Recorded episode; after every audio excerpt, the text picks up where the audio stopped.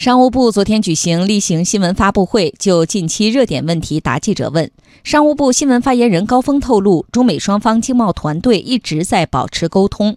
对于美国宣布将于九月一号起对部分中国输美商品加征关税，高峰回应：美国加征关税会对中国经济带来一定挑战，但影响完全可控。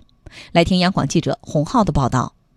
美国总统特朗普日前宣布，将于九月一号起对中国输美的其余三千亿美元产品加征百分之十的关税。而八月十三号，美国贸易代表办公室发布报告，对原计划三千亿美元进口自中国的产品加征清单进行了调整，其中部分产品推迟至二零一九年十二月十五号加征。另外，基于国民健康、国家安全和其他因素的考虑，部分产品从三千亿美元加征百分之十关税清单中剔除。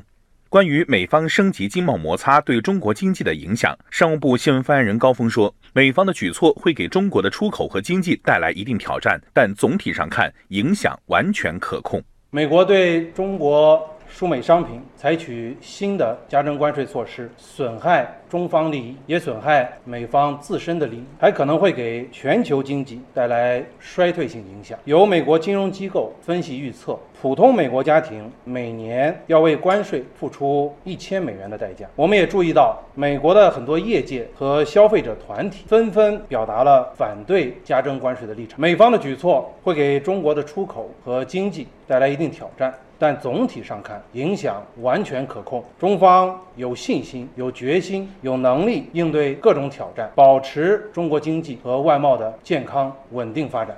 对于美国加征关税以及延迟加征关税的做法，中国将如何回应？高峰强调，如果美方实施新的加征关税措施，中方将不得不采取相应的反制措施，坚决捍卫国家和人民的利益。中方的立场是一贯的、明确的。贸易战没有赢家，我们不想打、不怕打，必要时不得不打。如果美方实施新的加征关税措施，中方将不得不采取相应的反制措施，坚决捍卫国家和人民的利益。美方应该改变错误做法，回到在平等和相互尊重的基础上解决问题的正确轨道上来。